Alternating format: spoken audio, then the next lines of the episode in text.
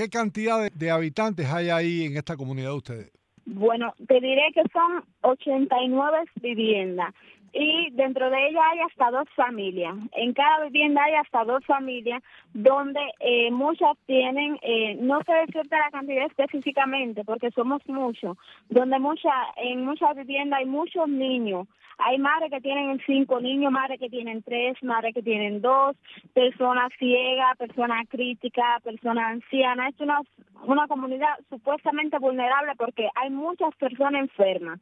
Ahora bien, Sumado al agua, que ha sido un éxito, ustedes civilistamente lo que han hecho, sin eh, vandalizar, sin eh, cometer ningún delito, simplemente ejercieron un derecho que le corresponde como cada cubano a recibir el beneficio del agua. Pero tenemos entendido que ahí en Maicí no solo es el agua, es una comunidad bien remota y hay otros problemas y ustedes pretenden que las autoridades también le den atención a estos problemas. ¿Cuáles son estos problemas? Bueno, uno de esos problemas es la necesidad que tenemos de la comida. Eh, imagínense que nosotros somos una comunidad en Maicí entero, no te voy a especificar mi comunidad porque es el municipio entero.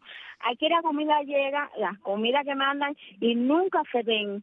Aquí eh, no podemos mandar a los niños a la escuela por la situación del azúcar, de la comida. Entonces, el azúcar principalmente, los niños no tienen derecho a leche, porque la leche le quita, se la quitan a los seis, a los seis años. Entonces, lo que llega... Pero y después de los seis años, después de los seis años no le dan al menos yogur de soya a los que tienen siete años. No, no, no, no, ya nada de eso, ya nada de eso llega. Aquí no nos traen nada, aquí ni jabón a la bodega ya está llegando. Nada, nos llegó una libra de arroz, cada cinco días una libra de arroz, nada más nos dieron un poquito porque todavía no ha llegado el restante del arroz. Nos dieron una de azúcar y a lo ya terminando nos dieron la otra libra de azúcar. No nos traen frijoles a la bodega. Nosotros no tenemos derecho a la carne que traen por la canasta básica. Nosotros no tenemos derecho a huevos, no tenemos derecho a aceite, no tenemos derecho nosotros aquí vivimos a base de plátano que sembramos y lo poco que podemos criar porque ni nos permiten criar. Cuando tú hablas, eh, Yadiuska, cuando tú hablas de que ustedes tienen conocimiento, que se han enviado donaciones, es lo que usted quiere decir, donaciones que supuestamente van a Maicí y la desvían, ¿es a lo que usted se refiere, aparte de la canasta básica? Bueno, mira, nosotros tenemos conocimiento de que al país entran, han entrado muchas donaciones, de y lo distribuyen en lo, en las provincias, pero nosotros nunca hemos visto eso. Es decir, anteriormente nos traían una caja de pollo por tres núcleos, ya eso no lo estamos viendo. No estamos viendo el aceite de la canasta básica ni el que traen tampoco por núcleo. Eh, verdaderamente a nosotros nos tienen desamparado totalmente y lo que se está viviendo en Maicí por el hambre que estamos pasando es tremendo, tremendo. Actualmente estamos en la zafra de café recogiendo, recogiendo café y nos tenemos que ir para el cafetal para poder tener 100 pesos que cuesta una lata de café. Imagínate que el 100 pesos cubano no es nada actualmente porque los precios están altísimos.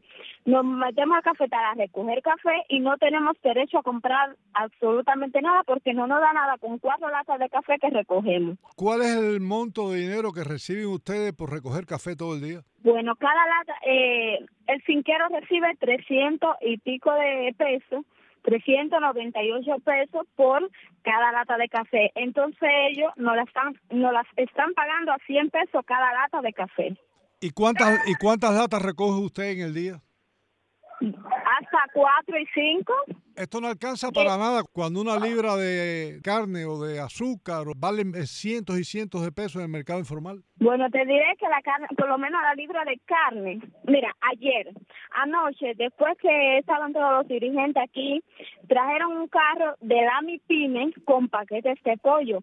Los paquetes de pollo valen 1.600 pesos y no todo el mundo pudo comprar. Mira, yo no pude comprar mi mamá no pudo comprar, muchas personas aquí no pudieron comprar porque no tienen los 1.600 pesos que vale el paquete de pollo. Y si compras un paquete de pollo, no puedes comprar un paquete de refresco, que es lo que se están tomando los niños, ni un pomito de jarabe para poder colar café, porque aquí el café que toman los cubanos es con jarabe. Actualmente el café que se está tomando Maicí es con jarabe de la farmacia. No tenemos azúcar con que totarlo. Entonces, nosotros tomamos el café y no los tomamos, pero no hay azúcar, ¿con qué lo vamos a colar? Lo colamos es con jarabe, que nos venden en la farmacia cuando llega, y con guarapo. Ahora, otra pregunta, eh, Yadiuska. El tema de la salud. Ahí hay personas vulnerables, hay niños, hay ancianos. ¿Cómo está la cuestión de la salud pública para los residentes de esta comunidad de personas en Maicí? Bueno, te diré que actualmente nosotros en Maicí no tenemos derecho a medicamentos. Eso es la verdad y eso se lo digo yo a todo el mundo. No tenemos derecho a medicamentos. Siempre y cuando, mira, nosotros vamos a una farmacia. Nosotros vivíamos en una comunidad. La comunidad se llamaba Chafarina. hicieron el traslado para acá, para donde vivimos actualmente, porque era una escuela y nos pasaron para un lugar que se llama Los Llanos que la farmacia no queda en el llano. No tenemos derecho a los medicamentos porque cuando queremos llegar a la farmacia ya el medicamento se ha acabado y cuando vamos a la farmacia de Chafarina no no, no pertenecemos a la farmacia de Chafarina. Y yo tengo entendido que una receta de Cuba del municipio Maicín es válida en el municipio Maicí entero. Vamos a los hospitales, no hay medicamentos. Para mi abuelo estuvo ingresado, te voy a comentar algo. Mi abuelo es asmático crónico, tiene un pulmonar, tiene una cardiopatía avanzada y mucho y es ciego y mi abuelo tuvo que lo ingresamos por una falta eh, por mal que se dio y tuvimos que comprar el medicamento para poderlo para poderlo llevar al hospital que se lo inyectaran eh, ¿Cuál es la institución médica que le corresponde a ustedes cuando tienen que acudir a un hospital? Nosotros es el Policlínico Patricio Amaro. ¿no? Sí, pero ahí no hay los suficientes recursos. Cuando hay que ingresar, como el caso de tu abuelo, ¿de dónde van? ¿A la ciudad de Guantánamo? A Baracoa, al municipio de Baracoa. Al municipio. O a la provincia de Guantánamo. Pero nunca nos llaman porque nunca hay combustible. La ambulancia aquí en Maicí son particulares. Bien. Eh, problemas para la eh, cocción, para confeccionar los alimentos, cómo está el tema del acceso al combustible para cocinar ahí y el tema del transporte. ¿Cómo resuelven ustedes estos dos temas ahí en Maicí? Yo me río aquí, me voy a reír y disculpe, no es por faltarle respeto ni nada. Usted sabe con qué nosotros cocinamos con leña. Nosotros no tenemos derecho a equipo, eléctrico. Perdón por reírme, pero es que es lo más grande del mundo. Todavía en el siglo que estamos, nosotros cocinamos con leña. ¿Y cómo resuelven ustedes para transportarse ahí hacia la cabecera provincial, a Guantánamo, a Baracoa? ¿Qué, ¿Qué tipo de servicio de transporte el Estado tiene, si es que hay alguno? Bueno, te diré que aquí no hay transporte. Aquí ponen una guagua los lunes, los miércoles y los viernes. Y para tú coger esa guagua, es lo más grande del mundo porque nosotros vivimos en Maicí es grande y nosotros vivimos en un pedacito de Maicí, en la cabecera de Maicí. Cuando queremos llegar para ver un pasaje, para ir a la provincia de Guantánamo, a movernos en cualquier parte del territorio Cuba, es muy difícil. ¿Por qué? Porque las personas que viven allí, las personas que trabajan allí, venden el pasaje carísimo un pasaje vale un tres mil pesos, cuatro mil pesos y no lo alcanza, ¿me entiende? Y el combustible aquí es por el gusto, porque nosotros no vemos combustible. Actualmente tú te paras en la carretera para coger un carro de donde yo vivo a la cabecera, que es un poquito distante, son como dos kilómetros, y te cuesta 50 y hasta 100 pesos, y un motor te cuesta 200 y 300 pesos. Es decir, que todo es difícil aquí. ¿Cómo se ha manifestado desde el domingo, luego de la protesta civilista que ustedes hicieron?